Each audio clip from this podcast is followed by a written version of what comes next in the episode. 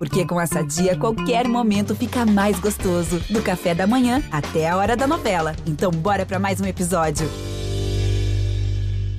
Tem o Djokovic. Vibra ali o Sérgio.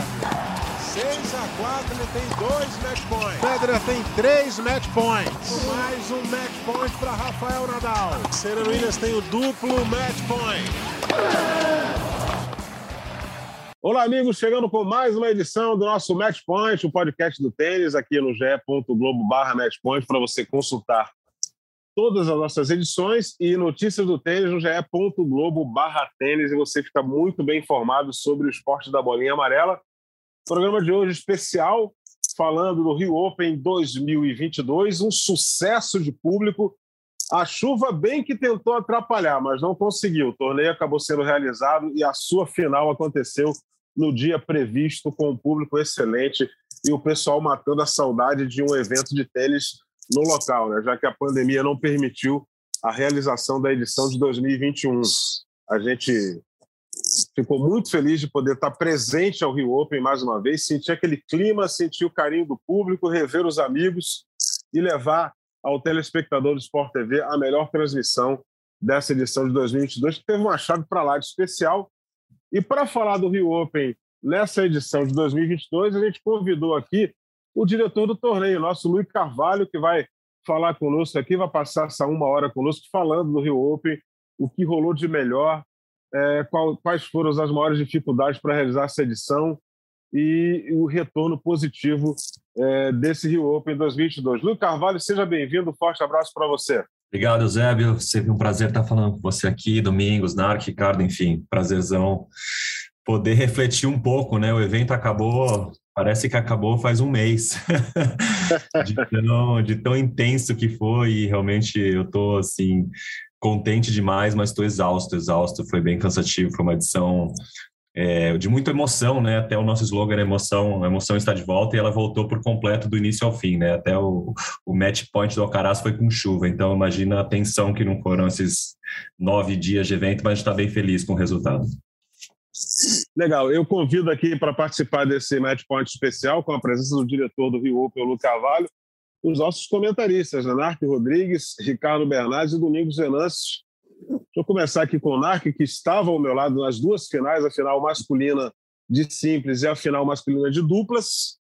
É, a gente passou aquela jornada dominical lá torcendo para que a chuva não atrapalhasse e a chuva felizmente não atrapalhou. A gente conseguiu fazer as duas finais sem interrupção. Narc Rodrigues, fica à vontade para conversar com o Luiz Carvalho. Bom, primeiro, Luiz, Gostaria de agradecer a sua presença, né, dar parabéns aí por mais um evento grandioso. O, Rio Open não é porque ele é realizado aqui no nosso país, é daqueles torneios tão gostosos de estar presente que quando ele acaba a gente já fica pensando no ano que vem, já fica pensando na próxima edição, porque é sempre um torneio maravilhoso. Um abraço para o Ricardo, para você, o Zé e para o Domingos que estão aqui sempre com a gente aqui. É, mais uma vez, o Rio Open mostrou que a sua força tá? É, em relação, inclusive, à condição do tempo, que isso aí é uma coisa que nem você, nem os patrocinadores, nem ninguém tem como controlar, né? Mas mais uma vez você conduziu é, com maestria toda essa equipe aí. Eu gostaria de perguntar para começar o seguinte: quando começa a chover, tem aquele problema todo, aquela, né? A gente já tem uma imagem bem emblemática. Não sei se você viu essa emblemática, você levando, levantando as mãos para o céu, assim, pedindo para de chover, por favor. Você chegou a ver essa imagem, não? Eu a gente vi, tem eu essa vi. Imagem. É. Eu vi. Então, a gente tem essa imagem. Eu deixa eu te perguntar. O que, que te preocupa mais? Quem é mais exigente? O público, os jogadores ou os patrocinadores numa condição como essa? Quem, quem te dá mais trabalho? Quem você acha a preocupação maior é com quem? É, eu não diria, eu não diria trabalho, né? Mas vamos lá, acho que você, tocou bem. Eu, eu, eu, colocaria um a mais aí, que é a televisão, né? TV, público presente, patrocinador, que é, não deixa de ser público, e jogadores são os quatro principais que a gente está pensando ali para para tentar entender a demanda e a necessidade de cada um para a gente né, fazer alguma coisa que funcione para todo mundo. Eu acho que, assim, obviamente, é, eu, eu, eu sou uma pessoa que eu gosto, eu sinto a energia do evento, né? E aí, quando você está ali andando pelo boulevard, pelas quadras, a energia das pessoas é muito gostosa. Então, quando chove, é, eu fico muito preocupado com o público, porque, na verdade, você, as pessoas estão ali, né, para é, para curtir aquele momento e a chuva dá uma atrapalhada, né? Ela corta um pouco da energia, ela corta um pouco é, da frequência ali do evento. Então eu fico, eu, eu quando quero voltar, eu quero voltar mais rápido possível, normalmente em relação do público, né? Para eles poderem voltar a ter o entretenimento que eles pagaram é, para ter. Agora, é, é, difícil, assim, é cada um puxando para o seu lado, né, Narc? E, e, eu ali eu tenho que tomar a decisão é, com esses quatro fatores e assim até o dia que a gente cancelou à meia-noite, se não me engano, se foi na quinta-feira, resolveu não voltar, é, não tentar entrar na quadra, foi, foi uma decisão que foi bem dura, assim, me doeu muito. Foi provavelmente a decisão mais dura que eu tive, porque eu sabia que tinha muita gente ainda no Boulevard, tinha muita gente no Corcovado Club, é, querendo ver jogo, mas ali estava um problema enorme, assim, dos jogadores mesmo, né? Eles já não estavam mais querendo ficar, apostar que iam conseguir voltar a jogar. Então, você vai meio que sentindo ali a tensão de cada grupo e tem que tomar uma decisão sempre baseada no que é melhor para todo mundo né? Encontrar um equilíbrio. E, e, nunca é fácil, nunca é fácil. E esse ano acho que foi o do mais difícil de todos, pela, por tudo que estava acontecendo ali é, no jockey. Legal. É, deixa eu chamar aqui para nossa conversa nosso Ricardo Bernardes. Ricardo, é uma semana intensa para a gente, né? Eu, você, Narc, Domingos, a gente estava lá todo dia. É, até no dia que vocês tinham folga programada, vocês foram para lá para curtir o torneio, para sentir o clima e, obviamente, para colher informações novas, né, para adquirir informações novas. É, você fica à vontade para conversar com o Luiz Carvalho. O que, você achou da temporada de 2022 do nosso querido torneio Rio Open? Pois é, Eusébio, um abraço para você, para o Narco, para o Domingos, especial para o Lui. Agradecer mais uma vez ter topado falar com a gente. E exatamente o que você falou, né, Eusébio? Eu, eu né, tenho minhas funções lá, mas ficava o tempo todo no torneio, chegava no primeiro jogo, embora no fim, porque para gente que, que gosta e que, né, e que trabalha, é, como você falou, tinha muitas pessoas que a gente conversava, uma troca de informações muito legal, é, vários ex-jogadores, treinadores, então tudo isso para a gente que trabalha com tênis agrega demais. A primeira, eu, eu, tinha uma pergunta planejada, o Luiz, não, não sei se o Luiz sabe, a gente não combina muitas perguntas, não, a gente combina a pauta e, e vai deixando o negócio acontecer. E, obviamente, era uma em relação a isso, né? A questão. É, quem a, a palavra final, Luiz, ela é exclusiv, exclusiva, exclusivamente sua. É claro que você pondera, conversa com o outro. Eu queria saber se a palavra final de uma decisão de um adiamento ou de vai jogar tarde, a gente teve o um exemplo agora, a gente estava comentando fora do ar, que Acapulco acabou um jogo quase 5 horas da manhã, um jogo do Zverev, Creio que ninguém fica satisfeito com isso, como você falou, nem jogador, nem público, nem o diretor do torneio, nem televisão, ninguém gosta de um jogo acabando tão tarde. Então, essa tomada de decisão de ah, vamos cancelar ou vamos passar esse jogo da quadra tal para outra quadra é, é exclusivamente sua. E como é que é a sua conversa com os jogadores? Existe essa conversa com os jogadores? por exemplo, corri o risco de um Berretini, que chegou como cabeça de chave número um, uma das atrações do torneio, jogar na quadra 1, uma hora da manhã, né? Assim, poderia ter, existir isso. E essa conversa, você vai diretamente nos jogadores ou é mais no staff? Ou quem vai nos jogadores é o supervisor da ATP? Como é que funciona esse bastidor para tomada de decisão? É uma coisa que eu acho que todo mundo teria curiosidade. Eu tenho, por exemplo. Não, vamos lá, acho que tem uma equipe. É, a ATP ela tem duas peças bem fundamentais aí na operação do evento, que é o supervisor, que é o Carlos Sanches, o português, com quem eu tenho bastante experiência, já fiz vários eventos com o Carlos, gosto muito é, da postura dele, enfim, ele é um cara super objetivo, e, e o, também tem um tour manager, que era o Pablo Vares. O tour manager ele é mais focado nas necessidades de jogadores mesmo, o supervisor ele ele fica com a função de ele é a palavra final de tudo, né? Mas ele vê o todo. O tour manager é mais focado na questão de jogadores e eu sou mais focado na questão de necessidades do, do evento como um todo. Então, entre nós três, mais uma pessoa da TP Media que também faz parte da, das decisões finais, porque TV é um, é, é, um player bem importante, né? Enfim, são mais de 140 países transmitindo Rio Open, tem questão de grade, enfim, então tudo isso a gente leva em consideração também. É, para qualquer decisão final, na verdade, somos nós que a gente né, ficou ali bastante tempo numa sala discutindo, vendo programação, vendo previsão do tempo. É, da minha parte, obviamente, entra muito é, essa parte de, de, como a gente falou antes, de público, né? O que, é melhor para o público? Será melhor voltar? Será melhor adiar e, e passar para uma sessão mais cedo para as pessoas terem a oportunidade de poder jogar? E aí, Ricardo, na verdade, é, é assim, é, a, a, decisão final, final mesmo é do, é do Carlos Sanches, né? Ele é o supervisor e ele que vai sempre falar, mas ele é um cara que ele, ele escuta bastante. Então, eu posso dizer que, normalmente, essas decisões finais de Open foram sempre é, um consenso da turma. A gente nunca, né, né, a gente divergiu em algumas coisas, mas no final a gente sempre chegou num consenso do que era melhor para todo mundo. É, para tomar essa decisão, que foi a questão da quinta-feira, que foi uma das decisões mais difíceis, porque como eu estava comentando aqui, quinta-feira à noite estava o Delboni e o Acará jogando, estava 5 a 4 é, e o Berretini e o Monteiro vinha na sequência, e como você bem comentou, é, essa, essa, essa informação vazou, né? Não sei como, mas ela vazou, que a gente estava considerando abrir a quadra 1 e jogar o, o, Monteiro e o Berretini na, na 1, enquanto o Alcaraz e o, e o, e o Delbonis terminavam na central. Só que é, eu, nesse momento, eu discordei. Eu falei, não vou botar o meu número um do Brasil com o meu cabeça-chave número uma quadra um, à meia-noite e meia, entendeu? Não, isso não é entretenimento do público. O público que comprou o ingresso, ele queria ver aquele jogo. E aí foi onde, onde teve a decisão de por que a gente não passa para sexta-feira, cria uma nova sessão e consegue botar pelo menos as pessoas que pagaram o ingresso para assistir este jogo. E acho que foi se provou a melhor decisão, óbvio que eu não é eu não, não sou engenheiro de obra pronta, né? É muito fácil olhar passado e falar as coisas, mas depois ela se provou boa, porque foi um jogaço, né, do Monteiro com o Berretini, é, e as pessoas que compraram ingresso para aquele dia e estavam ansiosas para assistir puderam assistir, e ainda a gente conseguiu acomodar as pessoas que tinham ingresso da sexta-feira também puderam assistir esse jogo. Então, é, são decisões que a gente tem que tomar, eles são difíceis, mas são em parceria e graças à experiência do Pablo e do Carlos, principalmente, normalmente eu, eu acabo ficando seguro, vamos dizer assim, né? Porque são, é um cara experiente que já passou por várias situações e consegue direcionar a gente da melhor maneira possível. Primeira participação aqui do nosso Ricardo Bernardes. Domingos Venâncio, vou chamar você para o papo. Domingos que, além das suas funções é, como comentarista do Sport TV, na época do Rio Open, o Domingos, é, Lu e Ricardo e, e Narc, que é um cara é, normalmente ocupado com as suas funções, durante o Rio Open ele passa a ser um sujeito inacessível. Por quê?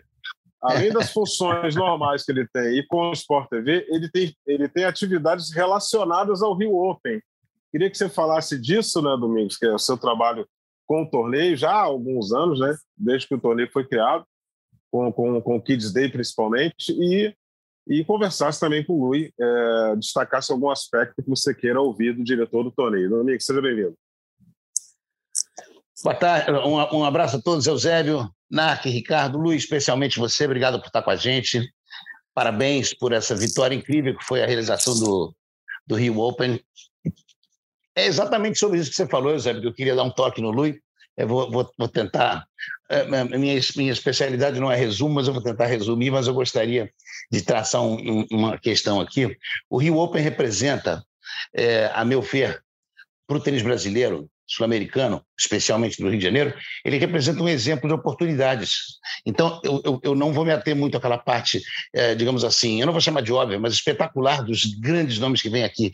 E sim, ao que eu vejo com as equipes que trabalham em função do Rio Open, que sonham em ter é, é, ser capacitados a funcionar no mundo do tênis. Então, eu vou rapidamente dizer o seguinte: eu, a, a primeira raquete de tênis que a minha família teve era uma, era uma Junior Davis Cup Procópio. Eu não sei se você, Luiz, conhece esse sobrenome. O, a primeira bermuda de tênis que cada um de nós teve aqui em casa era um short de tergal Procópio. E a primeira vez que eu ganhei raquetes de presente, eu, o pessoal chamava de patrocínio, para mim era presente. Um tal senhor Alcides me deu uma Procópio Fernando Gentil e uma Procópio Top Notch, raquetes pretas, e a partir daí eu só joguei com raquetes preta a vida inteira.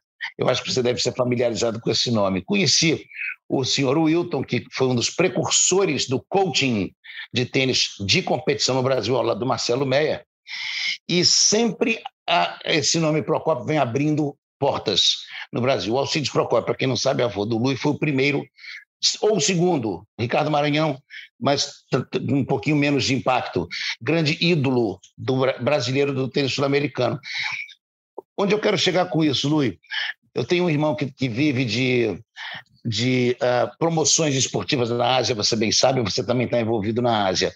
Eu estou no Kids Day, graças ao, ao, convite do Pardal, do Neco, e principalmente tua uh, anuência, desde o primeiro Rio Open. Oportunidades enormes que o Rio Open oferece em todos os níveis, clínicas, etc. e tal. Minha pergunta é: como é que você virou a chavinha de sair de um promissor jogador de tênis, para quem não sabe, um promissor jogador de tênis de alto nível, para ir acabar dentro da IMG? Mark McCormick, uma das coisas mais espetaculares que é como função de tênis no mundo e como vem sendo esse teu crescimento lá.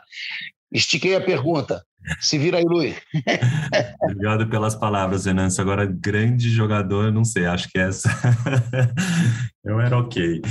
Eu dava para o gasto, vamos dizer assim. Eu não, não consegui fazer meu avô tão orgulhoso quanto ele gostaria. O sonho dele era que eu ganhasse Banana Ball. E ele até tentou, viu? Ele até tentou, mas ele não, eu não consegui. Criador mas... do Banana Ball, é bom lembrar, criador do Banana Ball, assiste para Ai, Venâncio, eu, Domingos, eu sou, eu sou uma pessoa de, né, eu sou bem grato a tudo que aconteceu, na verdade, eu, eu falo bastante disso, tá? Na, eu, eu tava no lugar certo na hora certa e as coisas, graças a Deus, aconteceram para mim, mas não só, e eu, eu acredito muito, graças a Deus, onde eu, eu cheguei hoje, muito pela minha equipe, né, eu acho que isso é uma coisa que é, que é pouco falada, eu acabo sendo o personagem do Rio Open, é, o diretor do torneio, mas a verdade é que a gente conta com uma equipe assim espetacular, comprometida, sensacional. É, algumas delas vocês até conseguem é, pegar aí pela câmera, né? Que é o pessoal de tratador de quadra que faz um trabalho espetacular, incansável, noite e dia estão ali trabalhando naquela quadra. Não é fácil. Esse mas... ano, esse ano merecem assim uma nota altíssima. O que eles fizeram foi fantástico. É, e eles, e eles têm feito um trabalho assim há oito anos, né? O Adão, o Armando, o Peixe são ali os três principais players é, nesse, nesse cuidado com a quadra. E vocês acabam ficando mais centralizados na quadra central, né? Mas tem outras oito quadras rolando, enfim. Então, essa equipe assim dá um duro danado e, e, e, é isso. E eles acabam me fazendo ficar bonito na fita, né? Porque é, são equipes altamente preparadas e, enfim, e, e, comprometidas. Acho que a palavra é comprometimento. Então, né, voltando à sua pergunta, eu tive sorte de ter boas equipes que acabaram me catapultando para onde eu estou hoje. Estou é, super feliz, obviamente. Eu trabalho com o que eu amo. Eu, eu costumo dizer que eu não, não, eu, eu, sou, eu sou quase um jogador de tênis, porque as pessoas falam, né? O Nadal fala muito disso, né? Pô, eu jogo tênis, eu faço o que eu amo, eu, eu ainda ganho por isso.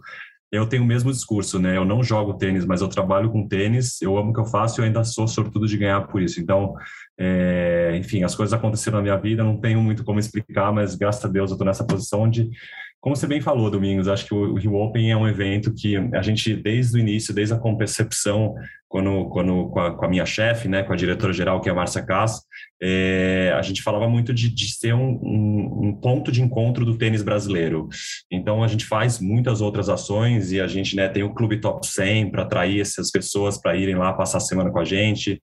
Obviamente, sempre tem o Fino, sempre tem o Thomas Koch, é, e aí a gente também faz outras ações fora de quadra, para poder realmente ser esse ponto de encontro que acaba, né, esse ano foi ainda mais especial. Eu cheguei a comentar isso com alguém de, cara, depois de dois anos a gente poder rever a nossa família, né, a família do tênis. Eram pessoas que estavam super distantes, que a gente não estava mais conversando praticamente, e de repente está ali, pô, tem as meninas também, tem a Luísa Stefani, a Paula Gonçalves, Cara, isso, isso é muito gostoso, porque o, o, realmente o verdadeiro legado, assim, de qualquer coisa são as relações, são pessoas, né? Não são coisas materiais. Então, assim, eu até, vários momentos ali no Rio Open, eu me emocionei mesmo de ver de novo as pessoas, de poder ver que está todo mundo é, junto, engajado de novo e que pô, a gente conseguiu superar esse momento tão, tão complicado né, no mundo e que o, Rio Open pode ser de novo um fator de para as pessoas poderem se divertir, né, enfim, e, e, passar um bom momento. Então, acho que eu fui muito longe na pergunta que você fez, mas basicamente eu tenho muita sorte de fazer o que eu faço. Eu não sei exatamente como eu cheguei, mas espero continuar assim. Eu acho que tem um pontinho que faltava eu colocar aqui, que é o seguinte: uh, o, o, meu irmão, há muitos anos atrás, e na Ásia, portanto, muita gente não acompanhou. A gente teve grandes empresas nos anos 90, mas hoje a gente vê sim jovens uh, profissionais de tênis vislumbrando cargos como o seu, cargos como de promotores de eventos ali no, no Kids, ali no torneio Kids. Então, quando eu disse que o Rio Open realmente ele é um leque de opções profissionais para quem está envolvido com tênis, é, um, é, um, é, uma infinidade de ações que acontecem ali e que dão muita esperança aos nossos profissionais da educação física. Ou, quase ninguém sabe que a gente fez o curso de capacitação inteiro da ITF, bancado por vocês, né, Luiz? Junto à CBT.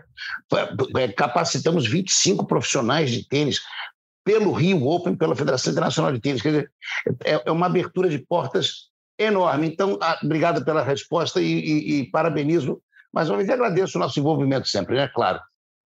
Tamo junto.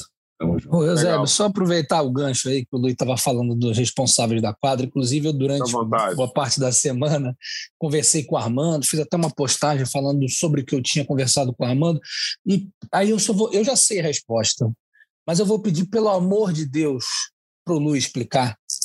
Porque o que mais aconteceu foi: cadê a lona? Cadê a lona?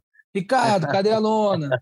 Aí entrava na hashtag do Sport TV, cadê a lona? Algumas pessoas é. eu respondi, porque eu já sei a resposta, mas como muita gente perguntou, Lui, por favor, explica para as pessoas por que, que o Rio Open não faz uso da bendita lona.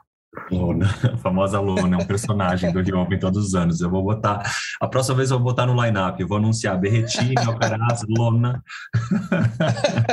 Exatamente. é o seguinte, a gente, eu, eu, respondi essa pergunta algumas vezes e eu não tenho problema, vou responder quantas vezes for necessário. A gente joga num clube, né? O, o jockey não é um local feito para eventos de tênis, vamos dizer assim, a gente adapta o local para fazer um grande evento, mas não é um estádio de, preparado para tênis como é o Roland Garros, enfim, quando são esses grandes torneios que fazem a, a cobertura da quadra, né? Então, assim, você precisa ter é, você precisa ter um tipo de caimento, você precisa ter algum lugar para você botar lona, você precisa ter um tipo de drenagem específico para isso. Mas falando especificamente da quadra do, do jockey, é, a quadra em si, o terreno, ele é abaixo da lagoa, né? Então, o que, que a gente aconteceu em várias vezes nessas edições uh, anteriores do Open é quando tem um volume de, alta, de água muito forte no decorrer da chuva, se a lagoa, se o nível da lagoa sobe, a água começa a vir de baixo, né? Ela não vem de, ela, ela cai de cima, né? A gente sabe, a chuva vem de cima, mas ela começa a infiltrar, infiltrar por baixo. Então, esse é um problema que a gente tem no, na quadra central do Rio Open, que se a gente colocar uma lona, que a gente poderia colocar assim uma lona por cima, se a água entra por baixo, ela fica praticamente impossível de remover a lona, porque o saibro ele vai colar na lona e a lona vai ficar tão pesada que vai ser muito complicado de conseguir tirar ela. Por mais que você escorra a água por cima, quando você vai retirando a lona, o saibro vai ficar colar na lona e a, vai acabar com a quadra. O que, que, vai acontecer? A gente vai ter que começar a colocar saibro novo né, na quadra do zero. Então a gente fez alguns testes ano passado, afinal de contas são oito anos e ano oito anos chovendo praticamente, tirando um ou outro que quase não choveu mas chove bastante. A gente já fez vários testes fora do evento, obviamente, né? Não estamos falando que a gente faz, faz um teste enquanto está rolando o evento. E a gente viu que a melhor chance da gente voltar com o jogo mais rápido possível para a quadra é não fazer, é não ter a lona. Por quê? Porque a gente confia que a quadra do Rio Open, por um milagre, todo mundo fala que é milagre, todas as pessoas também comentam muito isso. Gente, como, é, como que essa quadra pode secar tão rápido? Os jogadores no Players Lounge esse ano estavam rindo. Tipo assim, como assim? A quadra tá uma piscina faz 15 minutos e agora já está praticamente seca. E de fato é isso, a drenagem da quadra com ela chovendo em cima é muito rápida.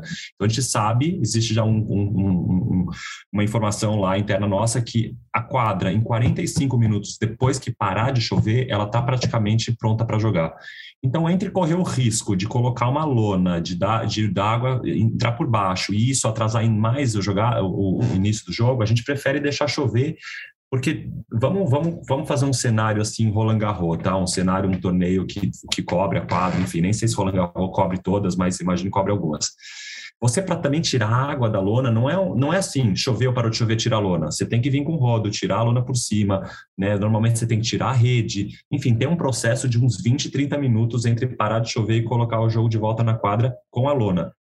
Então, também você não economiza tanto tempo assim, entendeu? Mas num, numa questão de, de uma comparação, é que as pessoas, elas são mais imediatistas, né? E aí elas querem, ah, parou de chover, tira a lona, começa a jogar em cinco minutos. E não é assim.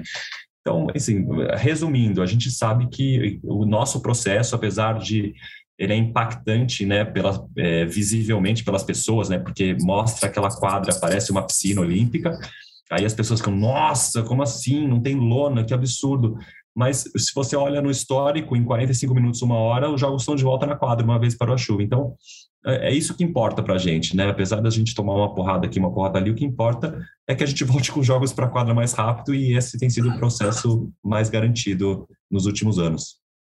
Bom que agora, quando eu for divulgar o podcast, falar, eu vou falar é. tudo sobre o Rio Open, especialmente é. sobre a lona. Obrigado, Luiz. Exato. Mas eu vou te falar assim, nos últimos anos, a drenagem da, da, da quadra central melhorou muito, muito, muito. É. É, teve, teve um ano que ficou tão, tanta água ali, não teve lona, não teve, mas ficou tanta água que demorou bastante. Mas assim, nos últimos anos, deve ter sido feito algum trabalho para melhorar a condição que o escoamento a água melhorou rápido, muito, né? Assim, rapidamente a água é escoada. E aí, como o Luiz falou, em 45 minutos a galera já está deixando a quadra prontinha para jogar. É só não chover, né? Sim. E aí, dentro das coisas absurdas que a gente é obrigado a ler e a ouvir, é, e, e, tem coisas que são absurdas que vêm no nosso privado, né? Isso que me deixa mais intrigado, né? A é. pessoa me manda uma mensagem perguntando por que, que não tem um teto retrátil? Eu falei, não, não, você vai colocar um teto retrátil numa, numa arquibancada tubular. Beleza, se você conseguir, manda o projeto para mim que eu passo para o diretor do torneio, ele vai adotar, tenho certeza. Porque é, impo é impossível. A mesma, mesma coisa é aquela pergunta, por que, que servem aqueles ventiladores do lado dos jogadores? É para secar o piso? Pô, os caras não sentem calor, então, eles vão entrar de casaco, eles estão morrendo de frio, né? Porque tem gente que acha que o ventilador está ali para secar a quadra. Quer dizer, são perguntas, é, eu, eu, costumo classificar como perguntas mirabolantes e ideias mirabolantes das pessoas é, durante um torneio de tênis. Mas a gente acaba explicando para que elas não fiquem sem resposta, né? É, é Lui, é, o que, que você está já pensando né, para a edição? Você tem aí da Queens e, e, um outro torneio como diretor, né? Mas o que, que você já está pensando para a temporada de 23 aqui para o Rio Open? Olha, ainda é cedo. A verdade é que a gente começa a semana que vem fazer reunião de, de feedback para ver quais são, quais são as melhorias, né? Primeiro, quais são os aprendizados. A gente comete, cometeu alguns erros, com certeza, e a gente quer melhorar sempre. E a gente faz reuniões com todas as equipes para ver. Agora, no macro, né? Falando mais por uma questão de, de público é, que segue o tênis, acho que. É, eu, eu vejo muito assim a quadra 1, né, acabou virando uma atração assim à parte, Eusébio, que, que eu acho que de repente a gente eu gostaria muito de conseguir achar uma maneira de crescer um pouquinho ela, acho que em, termos né, de, de operação é, a dupla, óbvio, faz sempre um sucesso naquela quadra, mas a gente viu que quando a gente consegue atrair um, um line-up um pouquinho mais completo, como foi esse ano, né, com, com mais mais jogadores de, de, de, de, nível assim top, e aí a quadra 1 acaba ficando pequena, né? O Fonini jogou lá, mas enfim, vários outros tops acabaram jogando lá, e uh, eu queria poder né, eh, que a gente conseguisse resolver essa questão. Agora, no todo, no todo, um, eu acho que eu tenho falado, eu falo bastante acho que a receita do bolo a gente já encontrou, o Open, a operação, né, como é que é, a questão do horário dos jogos, acho que tem muito pouca coisa para ajustar. O Boulevard, acho que ele funciona muito bem. A área de, de atletas, né? É, tanto o hotel como o Players Lounge, com vestiário, assim, eles têm de tudo, do bom e do melhor ali, academia, não está faltando nada. É mais essas questões pontuais, e aí volta um pouco sempre, porque as pessoas querem ver os melhores atletas, né? Então a pressão vai ser sempre no line-up. Quem que a gente vai conseguir trazer em 2023. Então, é, até eu fiquei feliz que o Alcaraz é, foi campeão, porque normalmente o campeão acaba voltando. Então, podemos ficar mais tranquilo em relação ao Alcaraz para 2023. Mas, obviamente, a gente queria sempre trazer um ou dois nomes novos, né? Que foi esse ano que a gente ia trazer o Del Potro, infelizmente não deu certo. É, a gente acabou perdendo três caras bem tops, né? Perto do evento. Foi o, o Casper que não jogou, o Del Potro e o Tim. Mas eu quero quero voltar com força total em 2023 e, e, e quem sabe não deu potro, né? Eu ainda acredito que ele que ele possa retornar às quadras. Eu acho que não é o fim. É, eu acho que ele ainda está buscando. Eu sei que ele ainda está buscando tratamento e tomara que dê certo. É, e vamos ver, vamos ver que, quais são os novos nomes que vão surgir nesse ano. Ainda tem né, três grandes lãs pela frente e estou ansioso para já começar a trabalhar nesse lineup. É, ô Luiz, pô, cara, você é tão craque que tu faz, você, você anteviu a pergunta que eu ia fazer, mas aí eu vou aproveitar e fazer outra. É a questão da quadra 1 e realmente a quadra 1, aquele ambiente ali, é porque assim, eu vejo, né? Porque a gente também, quando não está no ar, né, a gente gosta de passear, circular, ouvir as pessoas. A gente sente que as pessoas gostam da quadra 1 porque não é só a proximidade com o jogo, para apreciar, para curtir o jogo.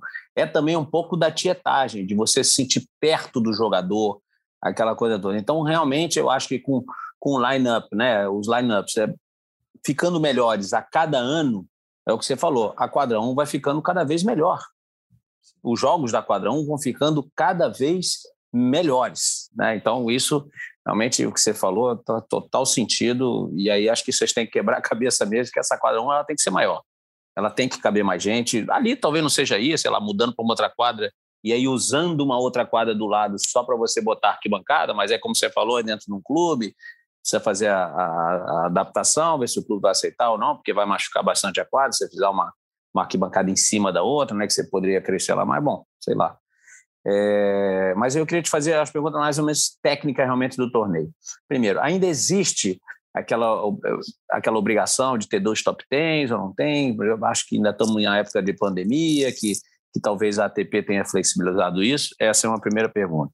Segunda pergunta é puramente técnica, se só esclarecer para a gente que eu não, eu não achei, procurei, não, não, não descobri. Por que, que esse ano os quatro cabeças saíram de bye, como se fosse um ATP 250, se isso agora está valendo também para os ATPs 500, tá? E, e, o que seria, eu queria também, você já falou um pouco, né? O que seria a maior edição em relação ao line-up da história do, do Rio Open, até mesmo se comparado com aquelas que o Nadal veio, que seria essa, se viessem o Del Potro, o Casper e o, e o Dominic acabou eles não vindo. E isso de, em nada, praticamente, é, afetou todo o brilho do torneio, né? Mas você que está por trás aí, tudo dessa negociação, fica aquela frustração, né? O Casper se machucou em cima da hora, chegou a jogar em Buenos Aires, o Tim chegou aí para Córdoba, estava em Córdoba, ia jogar os três torneios, não Sim. pôde jogar. E o Del Potro ficou sempre aquela, aquela dúvida, né? Eu estava torcendo para ele em Buenos Aires perder assim na primeira ou na segunda. Porque se ele fosse muito bem em Buenos Aires, ele não ia querer vir mesmo. Ele está cansado, não ia querer é. vir. É. Mas aí, se você puder dar só essa parte técnica, porque você que você falou, o line-up line -up realmente é muito importante, né? Então, explicar só isso aí para a gente, essa negociação. Ah, e desculpa acrescentar, porque acho que você vai fazer um bolo aí, vai, vai esclarecer tudo. E o quanto que Acapulco e Dubai afetam o ATP 500. Assim, o fato de esses torneios na quadradura, o quanto que eles afetam realmente, é, ou eles dificultam é, para a organização do Rio Open, você junto com a sua equipe, é, chegarem e, e, conseguirem encantarem os jogadores a virem jogar no Rio. Desculpa se eu me alonguei aí, fiquei meio complicado. Não, vamos, vamos por partes. É, acho que só um comentário da quadra 1 que você, que você comentou que é legal. Eu acho eu, se eu, eu pudesse escolher, eu jogaria na quadra 1, porque eu acho que é, é mais gostoso jogar na quadra 1. O ambiente da quadra 1 é, é o melhor possível. O Bruno habilidade de caldeirão, mas realmente é, é muito gostoso. Eu, eu, vi vários jogos dali esse ano. Mas vamos lá. É, sobre os buys, primeiro é o seguinte: é, não sei se vocês se atentaram, mas pode ser que passou desapercebido, é que Doha normalmente na semana 1 do ano, né, na primeira semana do ano, mas por conta da Covid e das incertezas ali da, da, da Australian Open, se o Australian Open ia mudar de data, se ia precisar de quarentena para entrar, acabou que Doha não conseguiu fazer o evento na primeira semana e ficou sem semana.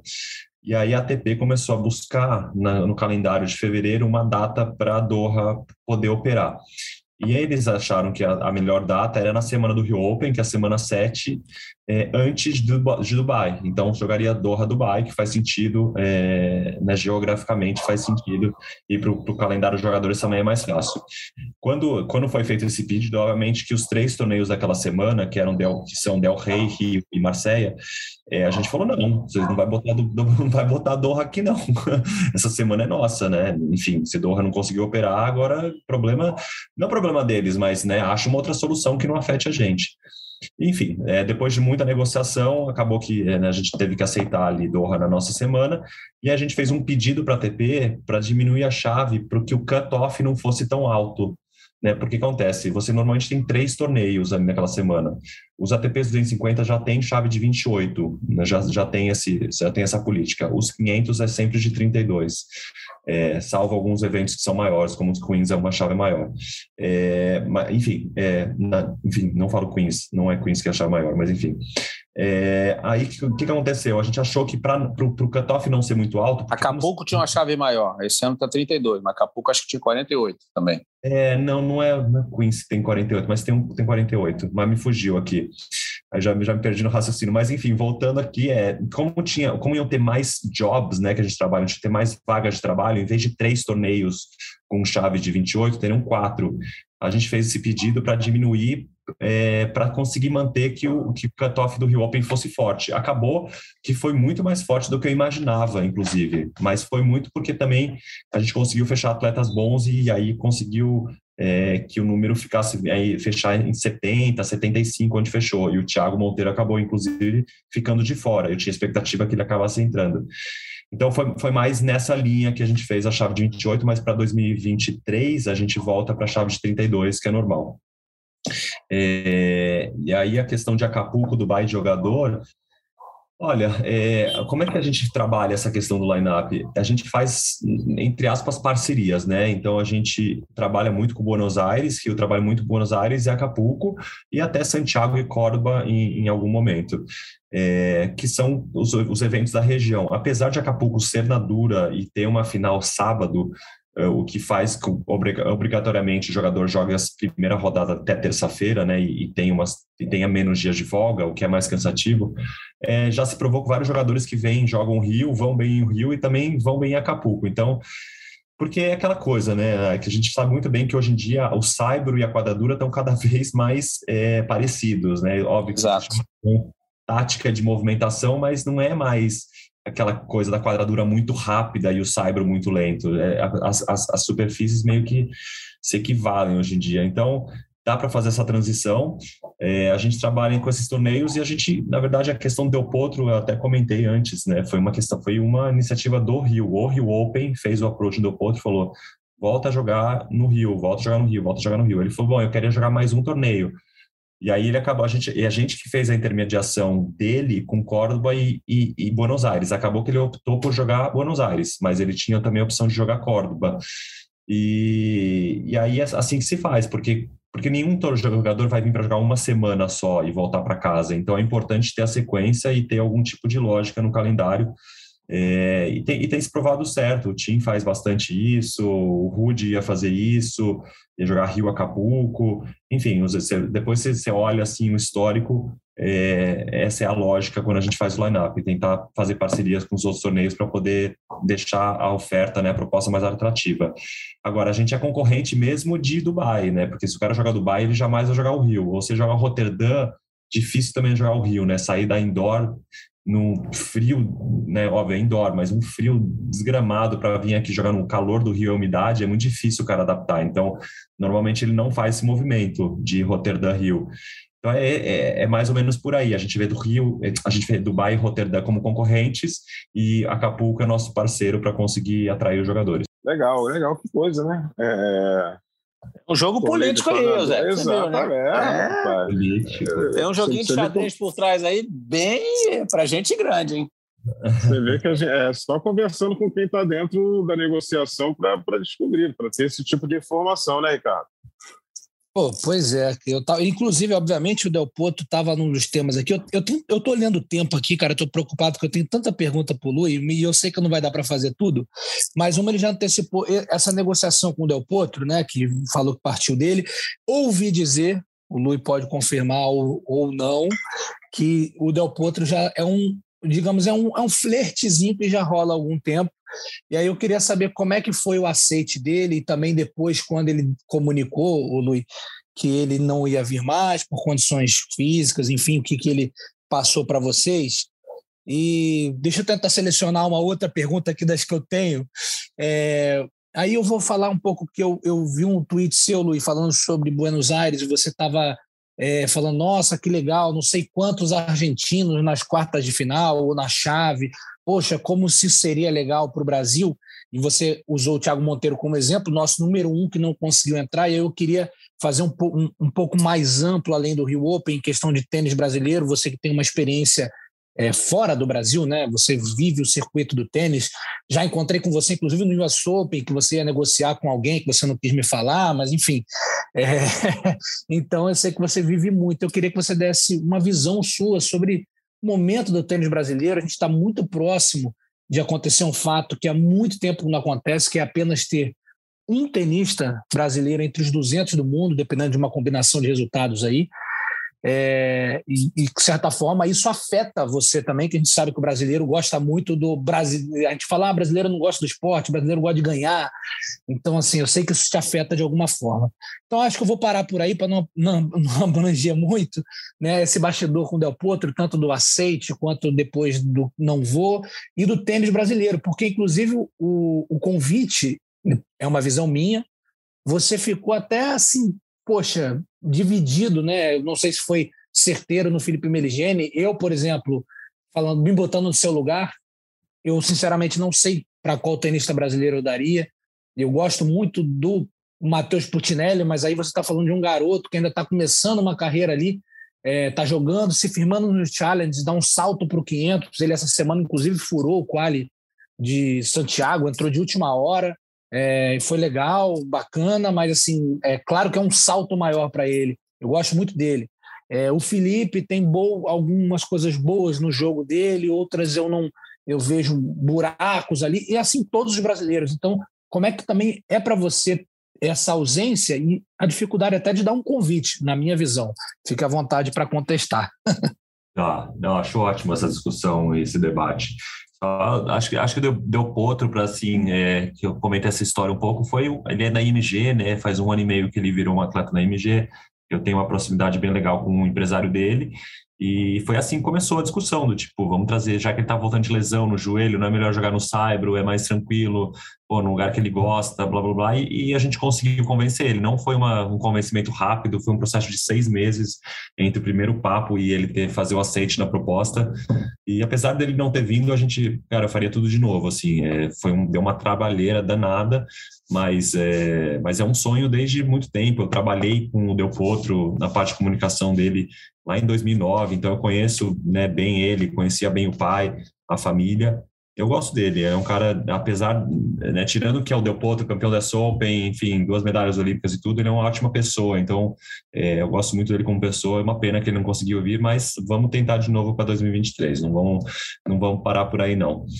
E sobre o, o tweet, é que é, realmente é, eles, têm no, eles tinham nove atletas, né, nove jogadores na, na chave principal de simples, é, e aí, realmente, assim, a diferença que faz, né? Brasileiro gosta de ver brasileiro jogar. A gente, normalmente, quando pega os ratings de TV ou quando pega é, questão de público de venda de ingresso, os jogos brasileiros são sempre os mais lotados. Não interessam com quem eles jogam, contra quem eles jogam. É, é, sempre. A gente gosta de ver brasileiro jogar. Se a gente tivesse nove brasileiros na chave do Rio Open, eu acho que eu teria construído uma quadra para 15 mil pessoas, porque seria assim Assim, né, se, se, o Rio Open acontecesse quando jogava Google e Meligene, eu não sei o que seria do evento, seria uma loucura, assim. Então, assim, é, realmente é, é um pouco preocupante a situação do tênis né, no, atual. É, obviamente, o Thiago Monteiro está aí carregando essa tocha de número um do Brasil há algum tempo, mas sozinho, abandonado, né? o Wilde ensaiou chegar junto, mas agora também deu uma patinada.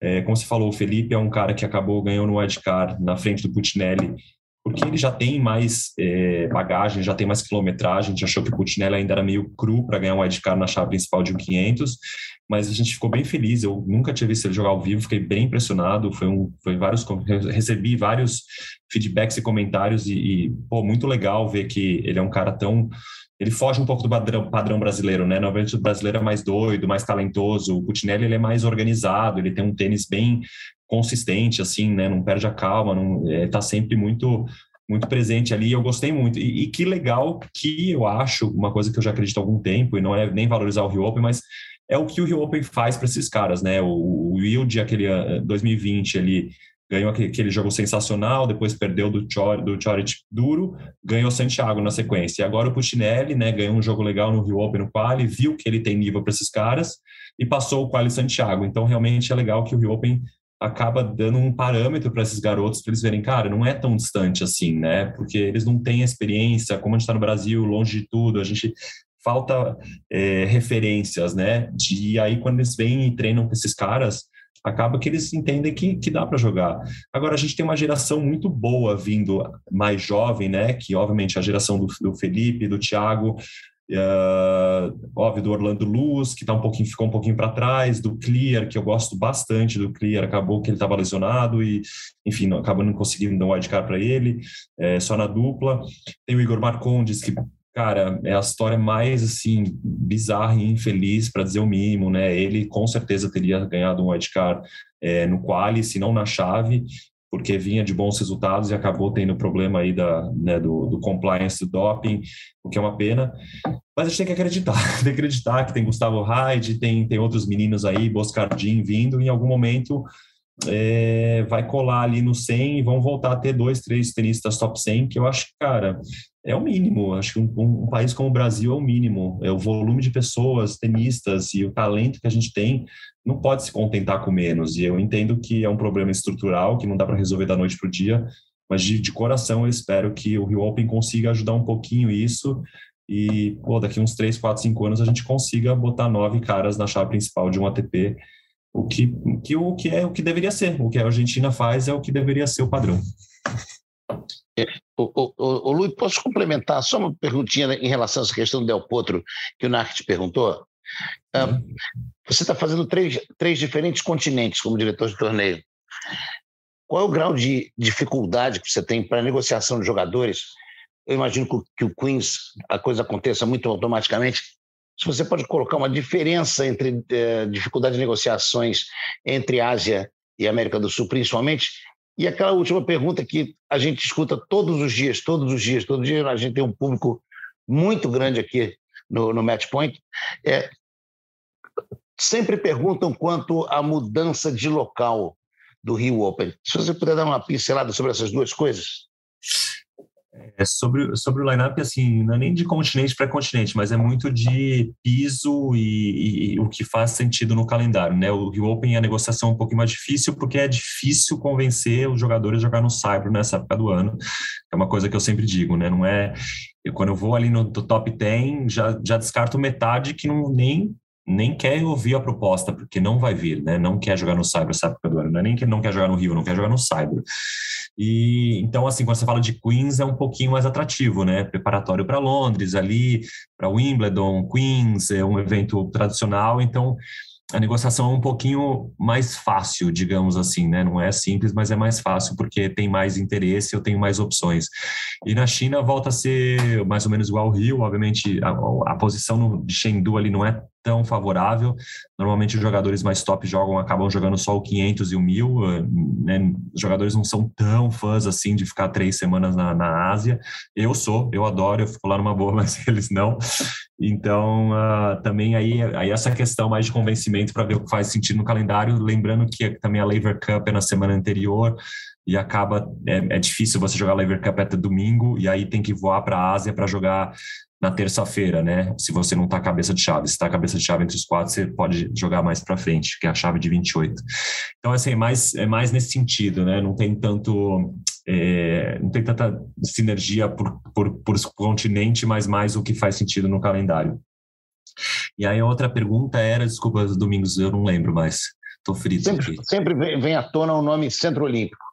Ah, Centro Olímpico. Não, assim, a gente, cara, sempre olhou com bons olhos, a gente acha que é um lugar, né, foi criado ali para receber grandes eventos, o Parque Olímpico está bem cuidado, pelo menos a última vez que eu fui há dois anos atrás, estava bem cuidado, né? A prefeitura estava tava, tava fazendo manutenção. Uh, a questão para a gente realmente é o piso, né? Aquele é, um, é uma estrutura de é um complexo de piso de quadra de, de piso duro. É, a gente sabe que agora a CBT, né, reformou uma quadra, está fazendo uma quadra de saibro lá dentro, mas a gente tem que fazer nove quadras daquela, né? Então e, e, tem que ter manutenção. Então como é que faria? Se faz nove quadras de saibro, e aí, quem, e aí, como é que é a manutenção nos outros 11 meses que aquela quadra fica lá? Porque não dá para deixar ela abandonada e aí tentar voltar para o Rio Open. Então, tem uma série de, de, de, de fatores que dificultam, dificultam a nossa ida para lá, mas que não inviabilizam. Uma coisa que a gente sempre falou, a gente olha com muito carinho, a gente já fez várias visitas lá é, para entender a melhor estrutura. É, e um dia, se a gente conseguisse né, a mudança de piso para quadradura, que é uma coisa que a gente já pleiteia, pleiteia há vários anos e nunca conseguiu, é, eu acho que a gente tem maiores chances de ir para lá e conseguir fazer o evento de, de, uma maneira diferente lá. Mas hoje o evento está muito bem encaixado no jockey e aí é aquela aquela decisão complicada que você tem que ter, né? Você tem um produto tão bom, no lugar que funciona, a gente é bem tratado, o jockey adora receber a gente lá, as pessoas gostam, né, da localidade. É, então, é, a gente vai indo quase que ano a ano, domingos, para tomar essa decisão, mas por enquanto o evento está bem encaixado onde está. Legal, legal. Pô, ele já matou mais uma pergunta minha. Caraca, Luiz, assim não vai dar. é que ele falou que a gente está sem tempo, eu já estou tentando. Ah, esse, o, Luiz, o Luiz já fala, o Luiz já está assim, imagino que eles vão me perguntar, eu vou jogando. eu, eu, eu, eu ia fazer minha, a, a, minhas duas últimas perguntas, sei que o tempo está tá quase acabando, ia ser assim, vapt-vupt. Uma delas era assim, se a ATP mandasse um e-mail agora para você, quer trocar para quadradura? O que, que ele ia responder? Ele, já, ele mesmo já respondeu. Ele, essa é a minha pergunta. E a, Onde eu assino? É, e a outra também é VaptVupt. Na hora de formar, de pensar no line-up, tá? Proporcionalmente, ranking ou carisma? Carisma, 100%. 100% carisma. As pessoas compram ingresso, a, a, mídia vende o ranking, mas as pessoas compram ingresso no carisma do, do jogador, não no ranking. O ranking acaba sendo um, um fator adicional para você promover, né? Os nossos releases todos saem top 20, top 10, porque é isso que vende na mídia, mas a verdade é que o carisma é muito mais relevante, importante. É, e não só isso, comprometimento, né? É, falo muito assim, eu gosto de trair jogadores que jogam aqui e dão 100%, não adianta eu né, já, já rolou no passado de vir jogadores aqui que praticamente só pegam o cachê e vão embora. Isso eu não, isso eu não quero. Então, o que, que adianta o cara ser top 10, isso aqui é todo badalado, e, entendeu? E, e vem aqui dar um papelão. Então. Nath, é, você ainda tem chance. Ainda tem chance de pedir um wildcard. Quem? É, o... Que isso? Então eu vou, eu vou te dar uma sugestão para 2023. Uma placazinha para o Fonini, que acho que vem de graça e é um cara carismático pra caramba. Todo mundo quer ver ele jogar. É espetacular. Fonini, eu sempre falei, ele é espetacular, mas tem, teve anos que ele veio aqui e não estava muito afim, né? ele, ele, no ano que ele tá afim, ele vai bem. Tem anos que ele não tá muito no mood, ele acorda do lado errado da cama, vai dar um papelão. Mas, mas, mas o Lu é o seguinte: o Lu é o seguinte, esse ano não teve o carnaval. Aí não, não, não tem uma, uma atração adicional, então você tem que focar no torneio, tá ligado? É, é não é que o. Fornini vá pro carnaval, não sei se ele vai pro carnaval, a gente também nem vê, cara. Assim, durante o a gente não vê nada, a gente só vive o torneio. A gente uhum. resolve algumas coisas na nossa vida, assim, na parte da manhã e depois do almoço, é, uhum. o tempo é dedicado totalmente à transmissão do torneio, né? Mas, assim, coincidência ou não, alguns que vieram pegar o cachê foram embora estavam na época do carnaval. Sem querer ser advogado do diabo nem cavaleiro do apocalipse aqui, entendeu? É, só só para constar. Entendedores e... entenderão. Exatamente. Só uma última pergunta. É, caso aconteça no futuro uma mudança de piso, fica mais fácil para você trazer alguém do Big Tree, se bem que alguém do Big Tree já deve estar tá parando por aí, né? Mas digamos que eles estejam jogando ainda. Ficar mais fácil para trazer. O Nadal não, porque o Nadal joga bem no Saibro, joga melhor no Saibro que qualquer outro piso. Mas assim, o é. Djokovic, o Federer, o Murray, vamos colocar o Murray nessa história aí. Ah, não, o Murray eu sei que o Murray já falou, é falado. Se fosse na dura, eu jogaria. jogaria. Pô, demais, hein? É, falado, é falado. A gente tem interlocução legal, né? Através do Jamie, a mãe dele veio aquele ano, mas eu também conheço um pouco do circuito e E ele falou, cara, eu só não jogo porque no Saibro não, no Saibro não e rola. Ele, e ele ganhou uma medalhinha aqui também, né, Lu? Uma medalha é... que tem algum valor, né? No Rio. Exatamente. Mas até a gente teve conversas de novo com o Murray esse ano, e foi exatamente isso. A gente ficou ali tentando, quase, vai, não vai, não sei o quê, porque, enfim, é, também, tá, também tem a questão né, do quadril, se é bom, se é ruim, é duro, o Saibro mas acabou que ele acabou fazendo uma opção por outro calendário. Mas é, é, é que você abre o, o, leque, né, Eusébio? Você na quadradura, você não limita. No Cyber a gente, a gente fica limitado ao número de jogadores que a gente consegue atrair. No, no, na quadradura, de repente, é todo mundo, até o Nadal. Entendeu? Você não tem nenhum jogador que fala, ah, não, na quadradura eu não vou, na quadradura não rola. Não, todo mundo na quadradura eu vou. Então, pô, você poderia, né? Não que não seja possível, mas um Zverev, um Medvedev, um, né, um Tsitsipas seria mais fácil é, fazer esse tipo de approach. Então, por isso que eu sempre falo que a quadradura poderia levar o status do evento para um outro patamar, porque a gente conseguiria atrair mais jogadores. Aí sim a quadra 1 ficaria bem pequena. A quadra 1 teria que virar a quadra 2, reconstruir um outro estádio. É. é legal. E... e, aí, aí Parque Olímpico seria o ideal. A central é muito grande, cabe lá 10 mil. E eu sim. lembro que na época da Olimpíada a 1 era muito grande, ela devia, devia caber uns 4 mil. É. Mas no A1, com 4 mil pessoas ali no Jockey, amigo, seria fantástico. Né? É, é fantástico. O, Ricardo, fala aí. É, eu, eu não sei se os amigos têm mais alguma pergunta. Como a gente está muito estourado de tempo, eu vou, eu vou tentar fazer aquele 3 em 1. Detesto, mas vou fazer, tá, Luiz? é, primeiro que você, você falou aí de, de atração, é, aí é, é, é, seu feeling, tá? Se você tivesse, ó, escolhe qualquer jogador, qual, quais seriam os três que você traria para o Rio Open, tá? Qualquer jogador. Se você falar para mim Djokovic, Nadal e Federer, eu vou ficar chateado com você, tá? Se você tentar ah. fugir desses aí. É, falamos do jogo político, né? O que embarrera mais, ou tem, tem, temos algum personagem de partido contrário que embarrera mais essa mudança do Rio? E rapidamente não podemos deixar de passar o campeão do torneio, né? Um garoto que é, já o Rio Open mais uma vez apresenta para gente digamos assim. Sabia-se que o Ferreiro tinha um garoto muito talentoso que estava trabalhando, mas meio escondidinho.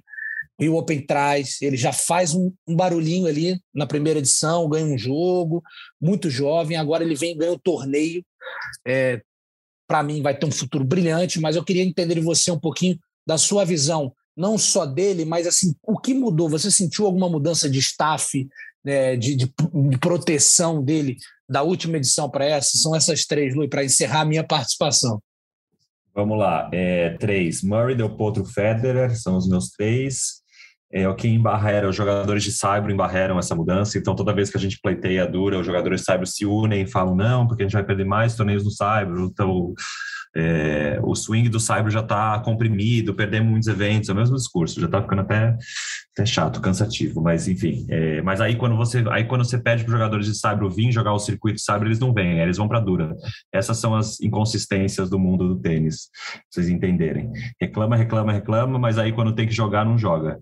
E aí o último do Alcaraz, ah, cara, eu assim, eu acho que não, eu acho que ele é um cara muito, muito acessível, muito de boa, é, é, assim, todo mundo falando que ele lembra muito quando era o Nadal, era, era menor, é, mais novo, assim, extrema, extremamente, até ele é tímido de, algum, de uma forma, mas, cara, cumprimenta todo mundo, fala que todo mundo tá sempre sorrindo, é, não vi nenhuma grande mudança, né, do, do, do 2020 para 2022 nesse quesito. É, o, o, agente dele é um cara que é né, conhecido meu há bastante tempo, já trouxe vários jogadores, era agente do, do, do Almagro, era agente do Ferrer, é, agente, do, agente do Carreiro, a vida, do Carrenho a vida inteira, um cara da MG.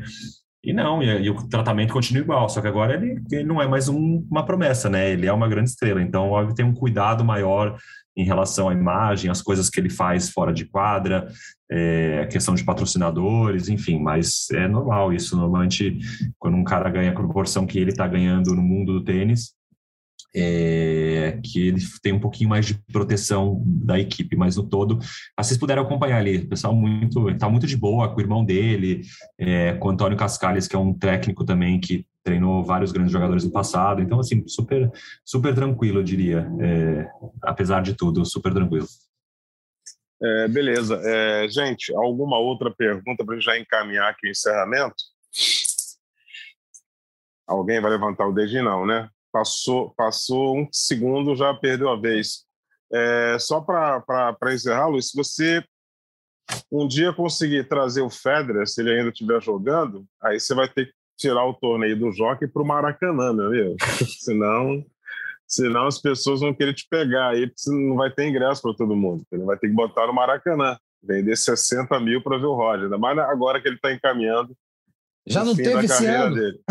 Não, Aliás, é, elogiar exatamente. o grande público, assim, a minha visão Eusébio Narc e eu estamos é, participamos da cobertura das oito edições. O Domingo esteve nas oito edições também. É, na minha visão, mesmo do, dos anos que veio o Nadal, foi o público mais ativo. Eu não vi eu, todos os dias a quadra com bom público, o pessoal que estava lá estava gostando daquele clima, então foi muito legal essa edição. Síndrome de abstinência. Também, né? Também, também. Mas eu acho que para 2023 é uma procura. Todos enlouquecidos é, mas... com o torneio maravilhoso. Mas eu acredito que para 2023 a procura vai ser maior ainda e aí o pessoal vai ter que começar a comprar assim que começar a venda, né? É, Luiz Carvalho, meu amigo, é, muito obrigado pela sua participação, por atender a gente aí prontamente. Obrigado pela paciência, pela audiência. Eu não vou agradecer porque você não teve tempo de sentar para ver o jogo no Sport TV, mas pela paciência com a nossa equipe aí, com esses chatos que fazem perguntas imbecis e mirabolantes. Obrigado, Eusébio. Mas para sua informação, eu assisti todo dia Sport TV da minha sala. Então, ah, legal. é legal. Pelo menos deixa ligado lá. obrigado, obrigado pelo convite. Estou à disposição aí sempre que quiserem falar de tênis, por favor. É, adoro, obrigado.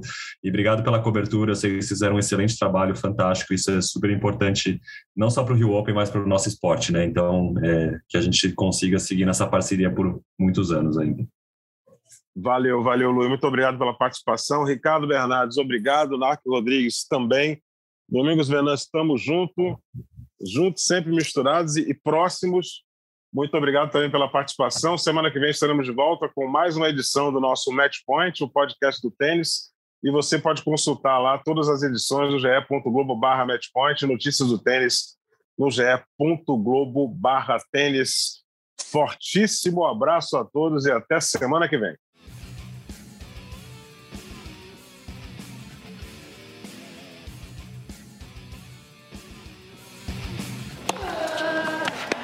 Combinação de saque e voleio para fechar o jogo em 2 sets a 0.